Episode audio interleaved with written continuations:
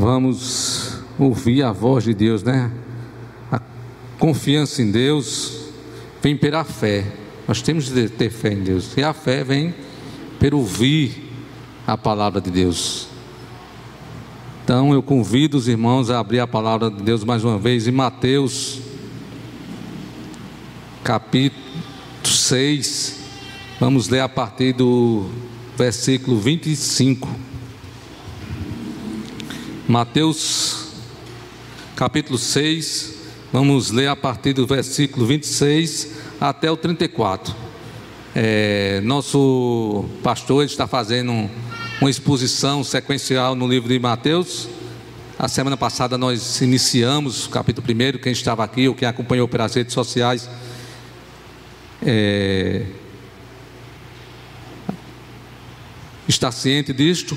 Mas hoje eu vou tratar, como o nosso irmão André falou aqui, antecipou aqui, de uma questão que Deus falou comigo essa, essa semana e eu acho que é pertinente, como sempre, a palavra de Deus, para nos orientar, para falar aquilo que Ele já falou comigo essa semana, é sobre a questão da ansiedade. Portanto, vamos ler é, Mateus do 25 a o 34. A palavra de Deus diz assim: Por isso vos digo, não andeis ansioso pela vossa vida, quanto a vez de comer ou beber, nem pelo vosso corpo, quanto a vez de vestir. Não é a vida mais do que o alimento e o corpo mais do que as vestes? Observais as aves do céu, não semeiam, nem colhem, nem ajuntam celeiro. Contudo, vosso Pai Celeste a sustenta. Porventura, não valei vós muito mais do que as aves? Qual de vós, por ansioso que esteja, pode acrescentar um cômodo ao curso da sua vida? E por que andais ansioso quanto aos vestuários? Considerai como crescem os lírios do campo, eles não trabalham nem fiam. Eu, contudo, vos afirmo que nem Salomão, em toda a sua glória, se vestiu como qualquer um deles. Ora, se Deus veste assim as ervas do campo, que hoje existe e amanhã é lançada no forno, quanto mais a vós outros, homens de pequena fé. Portanto, não vos inquieteis dizendo que comeremos, que beberemos ou com que vestiremos, porque os gentios é que procura todas estas coisas. Pois vosso Pai celeste sabe que necessitais de todas elas. Buscais, pois, em primeiro lugar o seu reino e a sua justiça, e todas estas coisas vos serão acrescentadas. Portanto, não vos inquieteis com o dia de amanhã, pois o amanhã trará os seus cuidados. Basta ao seu dia o seu próprio mal. Vamos orar mais uma vez. Poderoso e Santo Deus, nós mais uma vez rogamos a Ti, Pai a tua proteção, o teu cuidado. Porque cremos, tu és o Deus Todo-Poderoso, que criou o céu, criou a terra, criou tudo que nele existe, Pai. Mas tu não só criaste, Pai, tu sustenta todas as coisas, Pai. E tu nos sustenta e tu supre as nossas necessidades. Mas te pedimos agora que teu Santo Espírito coloque fé no nosso coração, coloque confiança no nosso coração, para descansar no teu cuidado, Pai, para que cada dia possamos contemplar esse cuidado maravilhoso, essa providência divina, Pai, e viver não para os nossos caprichos, não para as nossas necessidades, mas buscar o teu reino e a tua justiça, Pai. Que a nossa vida possa dar testemunho disso, que o nosso dia a dia possa desenvolver essa vontade, esse desejo na prática, de mostrar a esse mundo que existe um reino que veio do alto. Este é o reino do teu filho, o reino de Cristo. Que esse seja a motivação da nossa vida, Pai. Que esse seja o desejo, aquele que motiva o nosso dia a dia, para a honra e glória do teu nome, Pai. É isso que te pedimos. Já, já já te agradecemos em nome de Jesus. Amém. Meus irmãos, nós estamos chegando a um final do ano, né? Hoje já estamos em dezembro. Parece que o ano foi rápido demais, para alguns talvez, para outros não, porque tempo é igual para todo mundo, depende da circunstância que você analisa. Mas que eu quero ressaltar aqui é que por mais que os especialistas em fazer projeções tenham experiência em análise de fazer essa, essa, essas previsões, eu creio que nenhum deles acertou, sendo otimista, nem 10% do que aconteceu este ano. Porque no final do ano, geralmente, a gente faz projeções. A gente aqui na igreja mesmo, a gente tem o costume de fazer orçamento para o próximo ano, é, as atividades, a gente programa todas as coisas e planeja. E às vezes na nossa vida também nós fazemos isso, né? Mas de repente começou uma doença, um vírus em um país distante, e foi tomando proporções, e de repente se deu por uma pandemia no mundo inteiro que mudou radicalmente a vida de praticamente toda a humanidade, da criança pequena ao adolescente ao mais idoso. Todos nós sofremos esse impacto, todos nós tivemos nossa rotina alterada e de uma maneira radical. E isso mexeu com a estrutura que eu creio de quase todo mundo. Ninguém ficou isento. Sem falar no pior, nos óbitos que tiveram, aumentaram devido a essa pandemia. Então, todo esse contexto trouxe medo, pânico e aflição para as pessoas. As pessoas, tem pessoas ainda hoje que ainda não passou, que estão apavoradas. Então, além das dos óbitos, além das, das enfermidades, ainda teve a questão da doença da mente. As pessoas estão com a mente doente. Nunca se teve tanta depressão, nunca teve tanto síndrome do pânico e nunca se teve tanta ansiedade. Basta você abrir qualquer um dos sites lá de medicamentos ou que trata dessas questões que você vai ver o tanto que aumentou em todo o mundo e principalmente aqui no Brasil. Mas isso já vinha acontecendo, pelo ritmo que o mundo vinha fazendo, pelo mundo que o mundo vinha se comportando, a ansiedade ela já vinha tomando conta, as crianças pequenas já eram, já viviam uma vida ansiosa, até pelas brincadeiras, pelos computadores, é, pelas atividades que as crianças é, de hoje fazem, diferente de antigamente. Às vezes as crianças estão brincando naquelas, naquelas brincadeiras à noite não conseguem dormir, ficam ansiosas. Então, o, o estilo de vida já leva, já levava a ansiedade. Porém, a pandemia veio apenas ressaltar uma crise, uma doença que já era da sociedade. Ela apenas veio acentuar essa doença que já era tão visível dos nossos tempos a doença da preocupação, da ansiedade, a doença da mente. Mas, como eu falei, isso não é tão novo, porque o próprio Jesus aqui já tratava disso há dois mil anos atrás. O texto que eu acabei de ler aqui era justamente Jesus, do Sermão do Monte, reunindo seus discípulos e tratando justamente como evitar a ansiedade, como tratar a ansiedade. Mas Jesus, ele não fica na superficialidade. Muitas vezes nós resolvemos ou tentamos resolver o problema da ansiedade tomando remédio, medicamentos. Eu não estou aqui, vou logo fazer um parênteses aqui. Eu não estou dizendo que é errado você tomar remédio, nem que você pare de, de tomar remédio.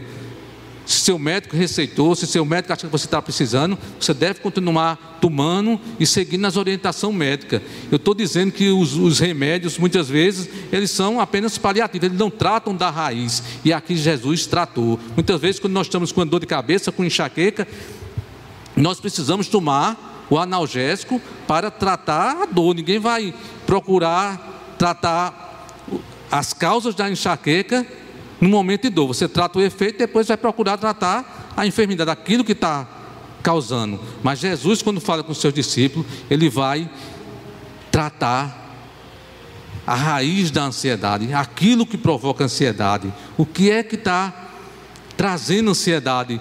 E olha que ele está falando para o povo de Deus, para os seus discípulos. No versículo que nós acabamos de ler aqui, o versículo 25, ele começa dizendo: Por isso vos digo, quer dizer, ele vem ressaltando o que ele tinha dito antes, e a raiz de tudo isso está no versículo 24. Ele diz: Ninguém pode servir a dois senhores, porque ou há de obedecer e de amar, ou de obedecer a um e amar o outro, ou devotará a um desprezará o outro. Não podereis servir, servir a Deus e a riqueza. Então, ele antes de tratar da ansiedade, ele trata de quem é o nosso Senhor, de quem é aquele que nós confiamos. Nós confiamos em Deus, nós temos fé em Deus e confiamos toda a nossa vida ao Deus verdadeiro, ou a nossa confiança está, está nos valores e nos ídolos desse mundo. Nós temos que entender isso. Onde está a nossa confiança? Porque onde estiver o nosso coração, onde estiver a nossa confiança, é lá que vai estar a nossa motivação de viver, é lá que vai estar o nosso entusiasmo, é lá que nossos olhos vão brilhar, é lá que vai fazer, é o que faz a gente acordar de manhã, é o que faz a gente levantar, lutar, empreender todo o nosso esforço. Aquilo vai ser o Senhor da nossa vida. Quem esteve aqui de manhã, escutou a aula, tem tudo a ver com isso, né? Nós estudamos e eu convido, já faço uma propaganda da escola dominical, nós tratamos hoje justamente sobre isso, sobre os ídolos que esse mundo é, oferece, mas que na verdade eles oferecem como confiança, como para dar solução e acabam sugando as pessoas. E é isso que Jesus está dizendo aqui. Ou você confia em Deus, ou você confia nas riquezas e nas promessas desse mundo. Dito isto, eu vou agora tratar da ansiedade. Como não viver uma vida ansiosa? Como não desenvolver uma vida de ansiedade? Então ele começa no capítulo 25 que eu, que eu disse. A primeira coisa, o primeiro ponto, o tema que nós vamos trabalhar aqui é justamente isso: como não, não desenvolver uma vida de ansiedade.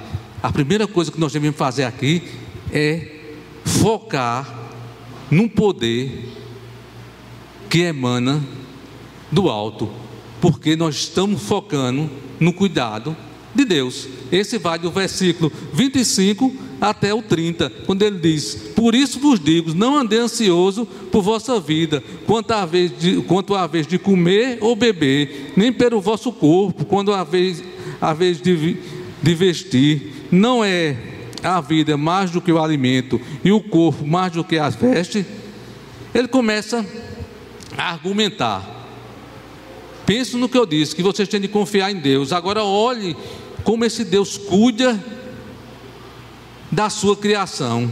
A primeira, o primeiro argumento que ele usa é proporcional, é da proporção. Se vocês entendem que esse Deus criou todas as coisas e criou o corpo, olha a complexidade desse corpo. O homem estuda o corpo humano há milhares de anos e cada vez ele descobre coisas magníficas, surpreendentes. O DNA, como funciona, a, combinação genética, cada vez é surpreendente como é complexo o ser humano. Então, ele, se Deus criou esse homem com todo essa complexidade magnífica que só um ser como Deus podia criar, será que ele não vai fornecer o alimento? Vocês imaginam que Deus ia nos criar e não ia dar o alimento? Depois ele disse: se ele criou o corpo, será que ele não vai dar as vestimentas? Quem vale mais? Entenda que é, que é o argumento da proporção. Quem vale mais, o corpo ou as vestes? Claro que é o corpo. Então, se ele criou o corpo, se ele deu o corpo, um corpo perfeito desse, ele vai dar a veste. Então, por que vocês estão preocupados com essas coisas? Depois ele vai mostrar sobre os, o, o, o, o argumento que ele está falando aqui de três coisas que é necessária. O argumento que ele vai usar aqui. Quem é que não se preocupa com a comida? Quem é que não se preocupa com a bebida, com aquele que nós vamos beber e com os vestuários? Ele disse: essas coisas são legítimas, porém, nem por isso vocês devem viver ansiosos, nem por isso vocês devem ficar preocupados. Imagine se a gente está preocupado em trocar um carro todo ano. Ele disse: você não deve se preocupar nem com a comida e a bebida, imagine com as coisas que não são essenciais. E Deus cuida. Deus pode até dar um carro novo a cada um, dependendo da vontade dele, mas isso não deve ser motivo de preocupação nem de ansiedade. E ele continua mostrando na natureza. Ele diz: Olha as aves do céu. Dá uma olhada, não sei se você observou. Olha as aves lá em casa. Eu tenho o privilégio, pela bondade de Deus, de ter um quintal grande. E de vez em quando eu fico olhando os ninhos de passarinho lá. Eles vão, criam o ninhozinho ninho dele, daqui a pouco nasce um filhote. Eles vão começar a, a procurar alimento lá e vão alimentando até o filhotezinho crescer. Depois vão embora. Ele olhe as aves do céu. Se Deus cuida e alimenta essas aves, será que Ele não vai alimentar vocês? Essas aves que são criaturas pequenas, será que Ele não vai alimentar o homem que foi criado à sua imagem e semelhança, que foi pra, criado para ter um relacionamento com Ele mesmo? Será que Ele não vai cuidar disso? Não tem lógica a preocupação de vocês. Se Deus alimenta as, aves e alimenta todo o restante da, dos animais, Ele vai alimentar a sua principal criação, que é o homem. E ele, quando veste o, o, o, a veste, vocês já olharam os lírios do campo? Talvez lírio sejam algo que a gente não, não tenha muita disposição, mas as rosas, as flores. Essa semana mesmo eu estava vendo a minha esposa Rosilda, ela gosta muito de flores, e ela vinha, eu acho que era por, uma atividade, eu ia comprar alguma coisa, e antes de sair, ela parou um pouquinho para tirar uma foto. Ela gosta muito de tirar foto de uma rosa linda que tinha lá no quintal. Por quê? Porque se ela não registrar aquele momento, com dois, três dias, aquela flor murcha e perdeu a beleza. Mas é uma, de uma beleza espantosa as rosas. Ela diz, nem Salomão, ele diz, nem Salomão, com toda a sua glória, conseguiu se vestir como os lírios do campo, como essas rosas. E elas duram dois dias e depois era servia para aquecer um forno, era jogada num forno. Então, será que ele veste essas rosas? Será que ele veste essas, essas, essas plantas? Será que ele não vai cuidar das vestes de vocês, não? Será que não está faltando um raciocínio? Será que não está faltando vocês confiar no Deus de vocês? Aí ele entra no versículo 30, que ele diz: Ora, se Deus veste assim a Eva do campo, que hoje existe e amanhã é lançada no forno, quanto mais a vós, outros homens de pequena fé. Ele chega na raiz do problema. A questão aqui não é que Deus não faz, a questão não é que Deus não cuida, a questão não é que Deus não tem poder, nem tem suprido as necessidades de vocês. O problema é que está faltando fé, está faltando confiança em Deus. Vocês não estão confiando em Deus, por isso vocês vivem ansiosos, por isso vocês vivem preocupados, porque vocês não têm confiado no Deus que tem todo o poder e que supre as necessidades de vocês. O problema é fé. E a fé vem pelo ouvir a palavra. E aqui quem estava falando era o próprio Cristo. A provisão maior do cuidado de Deus, que as promessas de Deus se cumprem. Esse era o maior exemplo que eles tinham, o próprio Cristo, o Messias, que estava falando, que estava alimentando o povo de Deus. E nós, quando olhamos para esse texto aqui, que eu falei que Rodrigo é, começou num, num, na semana passada aqui, é, do capítulo 1, a ideia que Jesus tenta passar aqui, se você for lá para Marcos capítulo 1, ele começa dizendo, ensinando ao povo. Ele já tinha ensinado no capítulo 5 quem era o cidadão do reino de Deus, os humildes, os que dependiam de Deus, os que buscavam a sua justiça, os que buscavam a paz. Agora ele está ensinando que eles tinham de depender de Deus. E quem era esse Deus? Ele diz lá no capítulo 1 aqui: quando vocês fizerem piedade, a gente aprendeu isso aqui, você faça com a mão, a mão esquerda, o que a direita não veja. Para quê? Aí eles o termo: para que o Pai Celeste vos recompense. Quando vocês forem orar, já é mais na frente, ele tratando de oração. Quando vocês forem orar, não faça feito os fariseus, publicanos, não, que orem em praça pública, para que todo mundo veja, para que todo mundo aplauda. Vocês vão para o quarto, orem em secreto, para que o Pai do céu escute e atenda as orações de vocês. Nós acabamos de ler na liturgia aqui sobre ele ensinando o Pai Nosso. Um exemplo um modelo de como orar. Como é que começa o Pai Nosso? A oração do Pai Nosso, lá diz. Pai Nosso que está no céu, santificado seja o teu, o teu nome. Aqui ele vai dizer, no versículo 26, observais as aves do céu, não semeia nem colhe, nem ajunta e celeiro, contudo, vosso Pai Celeste as sustenta. Ele está criando na cabeça daquelas pessoas, ele está incutindo na cabeça daquelas pessoas, dos seus discípulos, que ele tem um pai, que eles têm um pai, um pai que cuida. Nós sabemos o que é a figura do pai. O pai é aquele que cuida, aquele que supre, aquele que está junto, aquele que cuida. E nós sabemos que pela visão humana, que os pais humanos faz isso, ainda são falhos. Imagina o Pai Celeste. O Pai Celeste é aquele que não deixa faltar nada. Nós humanos ainda falhamos, ainda deixamos, mas o nosso Pai Celeste não deixa.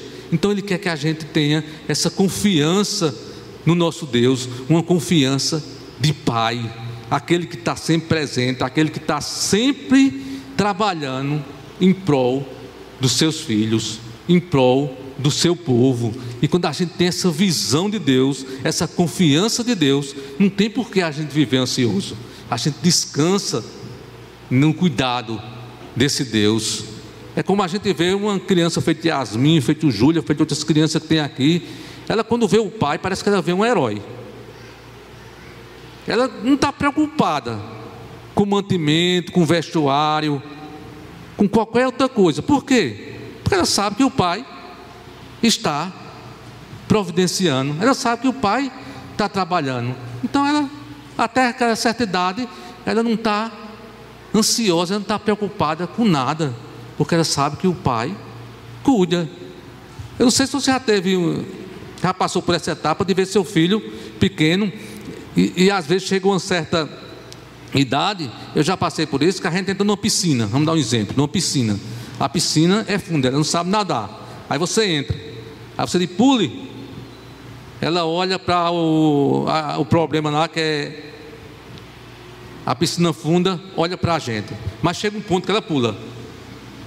Por que ela pula? Porque ela confia no Pai. Ela não olha para aquele que pode causar dano a ela, mas ela confia que o Pai vai segurar. Então é isso que Deus quer que a gente faça, que a gente olhe para o nosso Pai celeste e confie e descanse, que Ele cuide da gente, que Ele trabalha por a gente. E a sua maior prova é ter enviado seu filho, aquele que enviou o próprio filho para suprir a nossa necessidade. Ele vai deixar faltar o quê?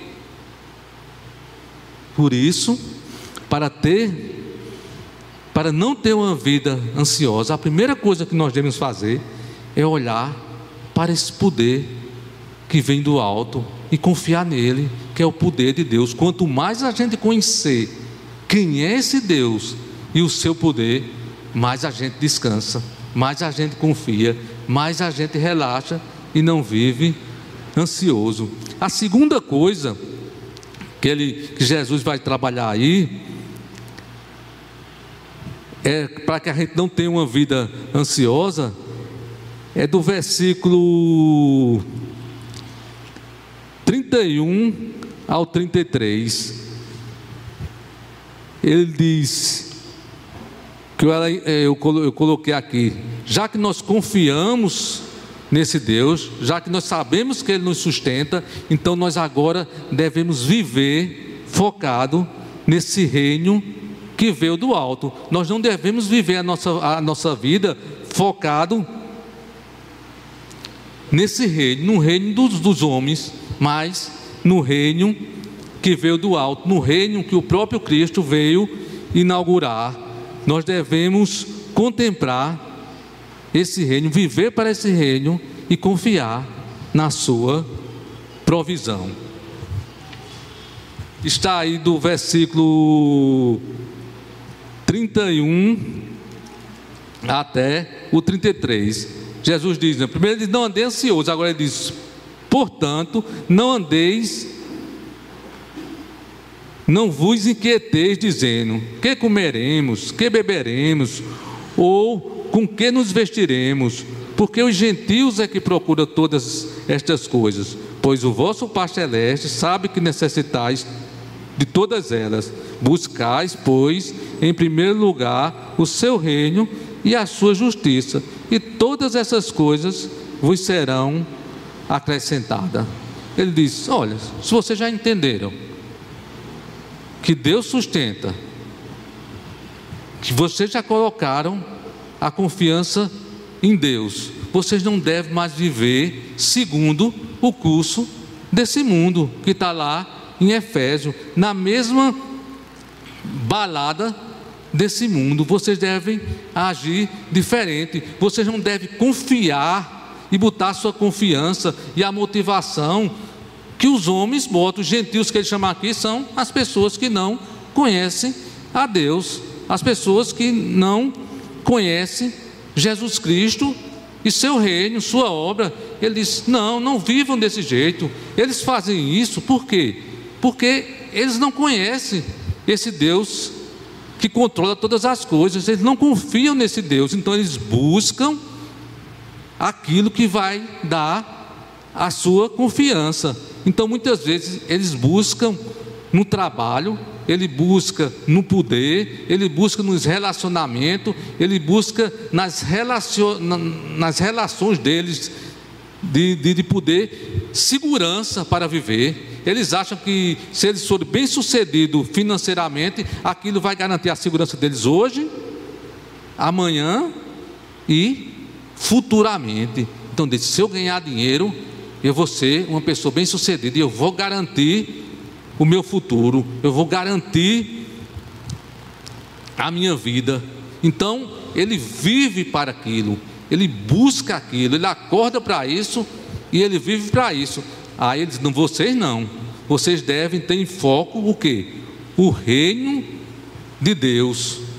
E as demais coisas lhe serão acrescentadas. Porque esses homens, como eu disse, ele faz disso coisa legítima. O trabalho, nós devemos trabalhar, nós devemos estudar, nós devemos buscar conhecimento, mas isso não deve ser um fim em si mesmo. Isso deve ser usado para a glória de Deus, as pessoas que não conhecem isso, as pessoas que não têm entendimento, usam isso como um fim. Ele não tem tempo nem para a família, ele não tem tempo nem para Deus, ele não tem tempo para nada, porque o Deus deles passa a ser estas coisas, esses valores, eles procuram nisso a segurança. Aí quando vem uma situação de instabilidade, como foi é, essa pandemia, como aconteceu em 2009, uma bolha que dá uma instabilidade financeira, que dá uma instabilidade é, política, e as coisas ficam tudo é, é, estável, porque as coisas desse mundo são assim, a pessoa fica, entra em parafuso, porque a sua segurança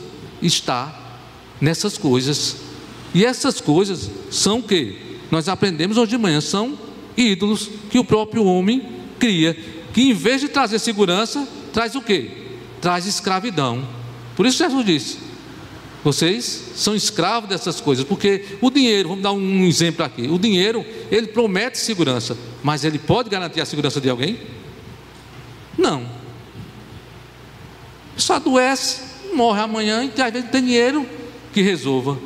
E sem falar que quanto mais você ganha dinheiro, mais você quer ganhar dinheiro, mais você busca dinheiro. E você fica ali atento, o dólar como é que está, a bolsa como é que está, como é que estão tá as oscilações. Você fica escravo daquilo, cada vez querendo mais. Você não tem tempo para quase nada, porque a sua vida agora é para ganhar dinheiro. Às vezes você acorda seis horas da manhã e chega em casa dez da noite, não olha nem seu filho, não acompanha nem seu filho crescer, nem sua família desenvolver. Por quê? Porque você precisa ganhar dinheiro. Você precisa ter poder, você precisa ter relacionamentos. É importante, porque sua confiança está nisso. Só que isso é ídolo, isso é ilusão, isso é passageiro e isso é enganação. Tudo isso vai ruir. Então ele diz: não. O meu povo, você que conhece a Deus, você que confia em Deus, você não deve seguir esse mesmo ritmo. Você deve buscar, em primeiro lugar, o reino de Deus. Agora a pergunta: mas o que é buscar, em primeiro lugar, o reino de Deus? É todo mundo virar pastor? Então, todo mundo virar pastor agora e vir pregar o reino de Deus? Não, não é isso. É você priorizar a obra de Deus, é você buscar os valores do Evangelho, não só aprender, mas por colocar em prática. Você aprendeu a confiar em Deus e agora você põe em prática aquilo que aprendeu. Você bota em prática os valores do seu rei, que é Jesus Cristo. Jesus Cristo veio a esse mundo, implantou o seu reino. E o seu reino era baseado em quê? Quais eram os valores dele? Era a compaixão, era o perdão, era a paz, era se sacrificar pelo outro, era abrir mão de si próprio para ajudar o outro, era amar o inimigo, tudo contra mão dos valores desse mundo. Você vai viver para isso. Onde é que eu vou viver isso? Primeiro, na minha casa, onde Deus me colocar, eu vou ensinar meus filhos nesse padrão, eu vou ensinar meus filhos dessa maneira, eu vou educá-los dessa forma, e depois, onde Ele me colocar no meu trabalho, meu trabalho vai ser usado para a glória de Deus. Eu vou viver, procurar viver os valores do Evangelho ali onde Ele me colocar. Se eu for pintar uma casa, eu vou pintar para a glória de Deus. Se eu for ser um motorista, eu vou dirigir glorificando o nome de Deus. E como eu faço isso? Eu já contei essa história aqui, eu acho que uma vez, mas foi uma história que me marcou muito e eu vou contar novamente. Uma vez eu fui visitar um, um familiar lá em Recife. Eles não eram evangélicos. E fizeram uma, uma festa lá, um almoço lá. E quando chega assim, que reúne muita gente, que a gente vai almoçar, geralmente eu tenho o costume de orar, né, fazer uma oração. Mas aí o pessoal não era crente e eu fiquei. A mulher tinha passado por uma, uma, uma, doença muito séria e eu fiquei com vontade de fazer uma oração. Mas aí não era minha casa, o dono não era crente, eu fiquei meio encabulado. Mas de repente a mulher se levantou e disse: Aloysio, faça uma oração. Aí eu opa, aí me, me animei para fazer a oração e ela contou uma coisa que aconteceu com ela que eu nunca mais esqueci. Ela disse: Eu, como você sabe, eu estava enferma, eu passei por uma grave doença, ela ficou num tipo. É, um tipo de coma. Que ela disse que não reagia para nada. Ficou totalmente paralisada. não sei se era um coma induzido, alguma coisa assim, mas que as pessoas mexiam com ela, falavam com ela, ela não tinha força para fazer nenhuma reação. Ela ficava lá paralisada, mas ela escutava os que as pessoas falavam com ela. Lá no fundo ela escutava. Só que as pessoas não percebiam, ela não tinha reação nenhuma, falava com ela como se estivesse morta ou paralisada assim. Não falava. Então as pessoas chegavam lá e, e, as, e as enfermeiras fazer a higiene dela. Ela disse que no meio daquilo, a mudança de turno, as enfermeiras que trabalham por aqui devem saber disso. A mudança de turno, chegava uma enfermeira, chegava umas que calada fazia o serviço dela, limpava lá, fazia o trabalho lá e não dizia nada. Chegava outras que, que entrava reclamando da vida, fazia tal, tal, tal, aquele meu trabalho, tal, virava ela de todo jeito e tal fazia lá o seu trabalho e saía. Ela disse, tinha uma que chegava lá, aí fazia, entrava cantando os louvores, animada, todas dentro da, do, da escala dela. Ela disse que chega a ficar animada quando ela vinha. Não sabia que quando era, mas ela chegava bem com jeito, virava ela direitinho, limpava, cantava e chegava no ouvido dela, dizia: Olha, eu não sei se você está me escutando, não, mas eu confio que você pode estar me escutando. Existe um Deus que mandou seu filho Jesus Cristo para lhe salvar e pode tirar você dessa situação. Se você estiver me escutando, mesmo nessa situação, clama a Ele com a mente, busque a Ele, peça para Ele tirar dessa situação. Agora tem uma coisa: quando Ele lhe tirar dessa situação, faça um culto de gratidão, agradeça a Deus por ter lhe livrado, essa mulher, ela trabalhava para a glória de Deus. Ela exercia a profissão dela para a glória de Deus. E essa mulher saiu de lá. E ela me contou isso e as demais pessoas que estavam presentes. E a gente fez uma oração e agradeceu pela vida dessa mulher. Depois ela veio a piorar, o caso dela era muito, muito difícil futuramente. Ela veio a falecer. Eu não sei se Deus fez a obra na vida dela, que depois eu não tive mais contato. Mas que a mulher fez a, a parte dela fez, anunciou o Evangelho mesmo no leito de, de cama, mesmo numa situação difícil. Então é isso que é viver para a glória de Deus, é a gente viver para proclamar as boas novas, é a gente priorizar essas coisas. A gente deve trabalhar sim, a gente deve estudar sim, a gente deve fazer todas as coisas, mas o fim de tudo é para glorificar o nome de Deus, é para que a obra de Deus, que o reino de Deus cresça através da gente. Nós somos embaixadores, nós somos arregimentados para levar essa obra à frente. Ele é o cabeça e nós somos o corpo. Ele foi para os céus, ele é espiritual, mas a igreja é o corpo de Cristo, é aquele que leva a obra de Cristo avante. E somos nós que devemos fazer isso através do nosso trabalho. Então, é viver para a glória de Cristo, é buscar o reino de Deus. É o que diz na oração do Pai Nosso também. Vocês já perceberam? Pai Nosso que está no céu, que a gente leu aqui. Santificado seja o teu nome. Aí depois que ele venha a nós o vosso reino. Então é isso que nós devemos fazer, é isso que nós devemos buscar na nossa vida e crendo que as demais coisas nos serão acrescentadas. Cristo vai suprir todas as nossas necessidades. Se Ele supriu a nossa maior deficiência, que era a separação de Cristo, de Deus, e Ele foi até a cruz para fazer isso, quanto mais as demais coisas, Ele supre.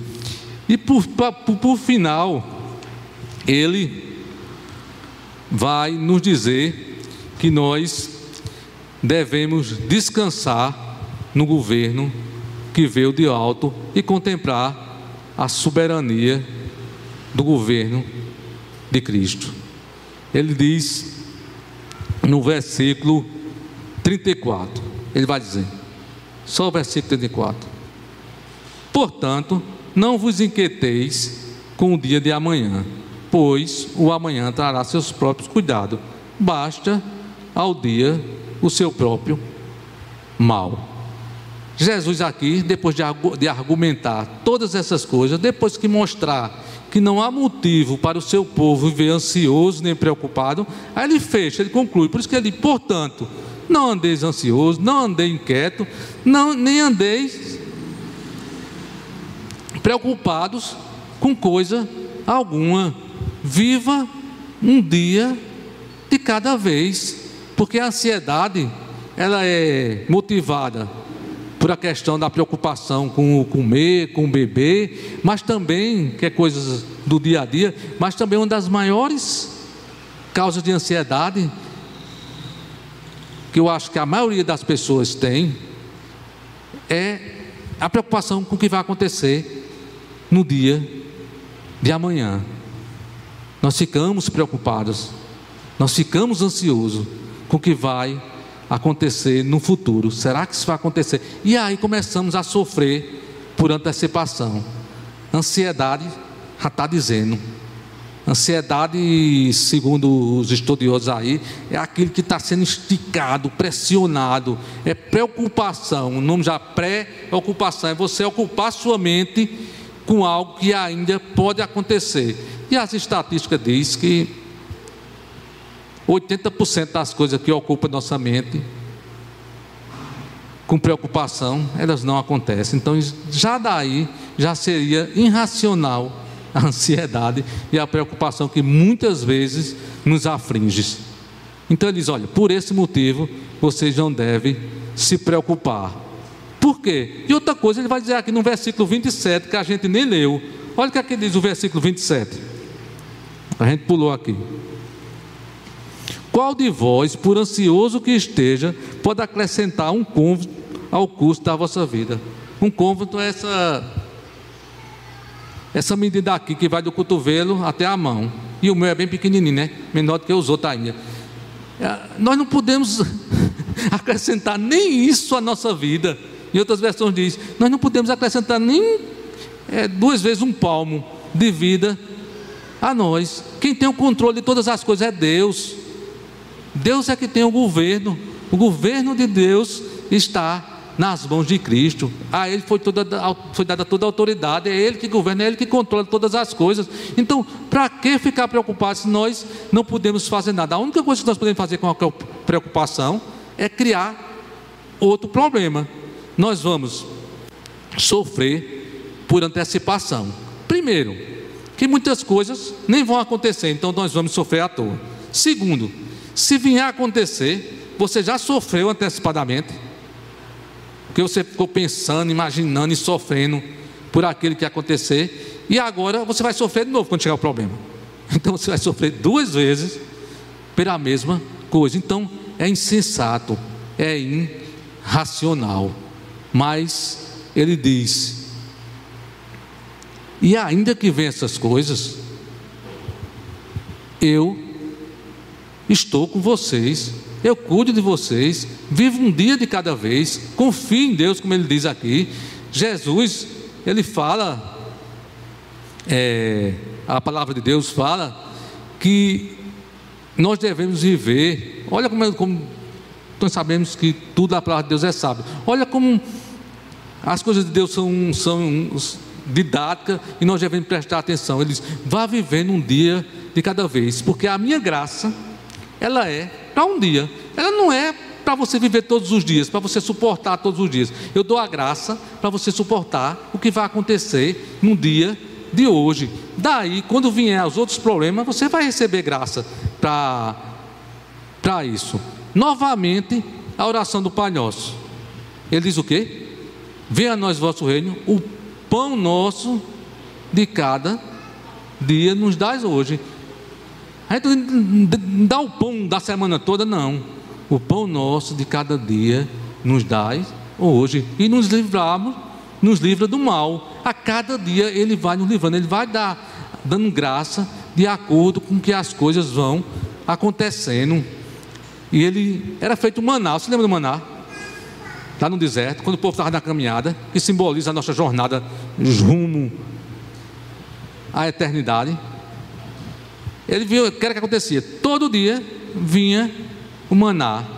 Só tinha um dia que caía dobrado, que era na sexta, o pessoal ia para receber a porção dobrada. Por quê? Porque eles precisavam ir e descansar no sábado, porque eles precisavam ouvir a palavra de Deus, para eles aprender a confiar em Deus, porque senão eles, eles podiam pensar que aquele maná era fruto do acaso. Era a natureza que estava mandando. Como muitos que não têm tempo nem se dedicam a ouvir a palavra de Deus, eles acham que o seu trabalho, que tudo que eles têm é fruto do acaso, porque a fé vem pelo ouvir e ouvir a palavra de Deus. Por isso, tudo é questão de fé, de confiar em Deus, de confiar no governo de Deus. Então ele diz: oh, existe um governo de Deus, existe um controle de Deus. Então descanse, viva um dia de cada vez. Cada dia traz o seu próprio mal. Então vamos, vamos descansar. Agora, por que nós devemos imaginar que isso é a melhor coisa que acontece? Nós falamos aqui no começo de uma pandemia. Agora pense na sua mente aí se a gente imaginasse, com certeza, que a gente fica ansioso só imaginando o que pode acontecer. Vocês imaginem se há um ano atrás, ou menos um pouquinho, um ano com antecedência, a gente tivesse o poder de imaginar que esse ano ia acontecer o que aconteceu. Uma pandemia que ia morrer milhares de pessoas, que ia acontecer toda essa transformação. Como ficaria a nossa mente? A maioria das pessoas ia endoidecer. Então, cada dia, com seus próprios problemas, Deus vai dando graça para que nós possamos enfrentar dia a dia. As pessoas não iam ter filhos, as pessoas iam adiar uma série de coisas. E quantas crianças, eu sei que muitas pessoas faleceram, eu sei que teve muito óbito, eu sei que é muito triste isso, mas quantas crianças nasceram durante essa pandemia? A graça de Deus se renovando. E se eles soubessem eles iam adiar, não, esse ano não, deixa para depois, deixa para outro dia. Outras pessoas iam morrer só de pensar, só de imaginar. A ansiedade ia ser tanta que ia morrer só de imaginar esse ano. Então Deus protege a gente para que a gente não saiba e não fique imaginando o que vai acontecer amanhã. Cada dia com o seu próprio mal. E Ele vai dando graça, e Ele vai suprindo, e Ele é, vai nos alimentando com o pão assim como ele fazia no maná. E lá em João, ele vai dizer: Eu sou o pão que desceu do céu. Eu sou o alimento que alimenta vocês, o próprio Cristo. Não só o alimento físico, mas o alimento eterno. Eu sou o alimento que dá vida, não só a vida física, mas a vida eterna nós estamos seguros nas mãos de Cristo. Nada pode nos tirar da mão de Deus. Nós vamos passar por toda a caminhada, porque Ele garante, na força dele, nós estamos unidos a Ele. Ele venceu todos os nossos adversários e nós estamos confiando na Sua força, não na nossa. Paulo tratando de dessa questão de ansiedade também, lá no livro de Filipenses, o que é que ele diz? Ele vai dizer, Filipenses 4, 6, ele vai dizer: Não andeis ansiosos por coisa alguma, em tudo, porém, seja conhecida diante de Deus as vossas petições, pelas orações e pelas súplicas, com ações de graça. E a paz de Deus, que excede todo entendimento, guardará o vosso guardará a vossa mente em Cristo Jesus.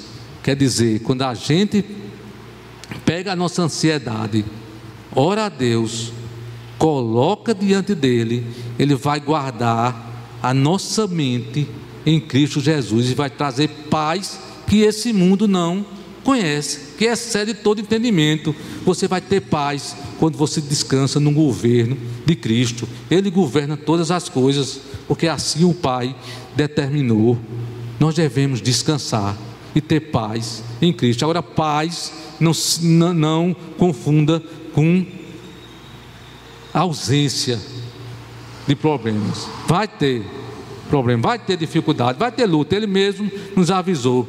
No mundo tereis aflições, mas tem bom ânimo. Eu venci o mundo. Ele está conosco. Ele está caminhando ao nosso lado. É na força dele que nós descansamos, mesmo diante das dificuldades, mesmo passando pelo vale da sombra da morte, nós não temeremos, porque Ele está conosco, Ele está do nosso lado, Ele está à nossa frente. Então, nós não devemos viver uma vida ansiosa, porque nós confiamos em Deus, nós vivemos para buscar o Seu reino e nós descansamos na soberania e no poder de Cristo, que já venceu todos os nossos inimigos e nos deu a paz, a paz com Deus na cruz do Calvário, que era nossa, nosso pior desafio, nossa, nosso pior problema, ele já resolveu. Então, o povo de Deus não tem motivo para viver ansiedade, com ansiedade, pelo contrário, tem motivo para ter gratidão no coração. Que isso seja uma, uma realidade na minha vida e na sua. Quando eu estiver ansioso, que muitas vezes eu tenho esse problema de querer ficar ansioso, eu possa me lembrar das palavras de Cristo. Agora eu gostaria de concluir com um lembrete. Nós falamos aqui de uma pandemia que invadiu o mundo e, e trouxe morte a muita gente, mas existe uma pandemia pior, que é a pandemia do pecado, que aconteceu lá em Gênesis, quando Adão pecou e houve a queda e houve a separação de Deus com o homem, e essa pandemia se espalhou por toda a humanidade e decretou a morte espiritual do homem. Ela não foi um vírus que pode causar a morte, não. O homem já está morto devido ao pecado. E todos nós nascemos em pecado. Então, aquele que não conhece Cristo, aquele que não entendeu a mensagem de Cristo, ele está morto espiritualmente, ele está separado de Deus, ele está caminhando para uma vida de separação, uma vida eterna no inferno. Mas, se você está nessa situação, eu tenho uma boa notícia para você. Para essa Covid aí, ainda não inventaram remédio, não, ainda não tem vacina, não. Estão falando aí que tem. Mas para esse problema já existe, já existe o remédio. É Jesus Cristo. Ele veio a esse mundo, ele entregou sua vida, ele cumpriu toda a lei de Deus e restaurou a nossa comunhão com Deus. E se você está hoje aqui, nessa situação, se o Espírito Santo de Deus trouxe você aqui, e ele falou com você, e você entendeu essa mensagem, arrependa-se dos seus pecados, entregue e se renda a Jesus Cristo. E você faz, vai fazer parte dessa família santa que não vive segundo o curso desse mundo, mas confia nesse Deus soberano e tem não só a vida física, que ele venceu a morte, mas principalmente a vida eterna, porque é Ele que garante, é o sacrifício e a vitória e o triunfo dele na cruz que nos garantiu essa, essa vida eterna. Por isso, nós somos um povo alegre, por isso, nós somos um povo que não, não podemos viver com ansiedade, as demais coisas nos serão acrescentadas que nós possamos descansar nesse Deus. E você, se por acaso ainda estiver nessa situação, arrependa-se o mais rápido possível, porque você não é para estar ansioso, não, você é para estar desesperado, mas Cristo é a solução. Feche seus olhos, vamos orar.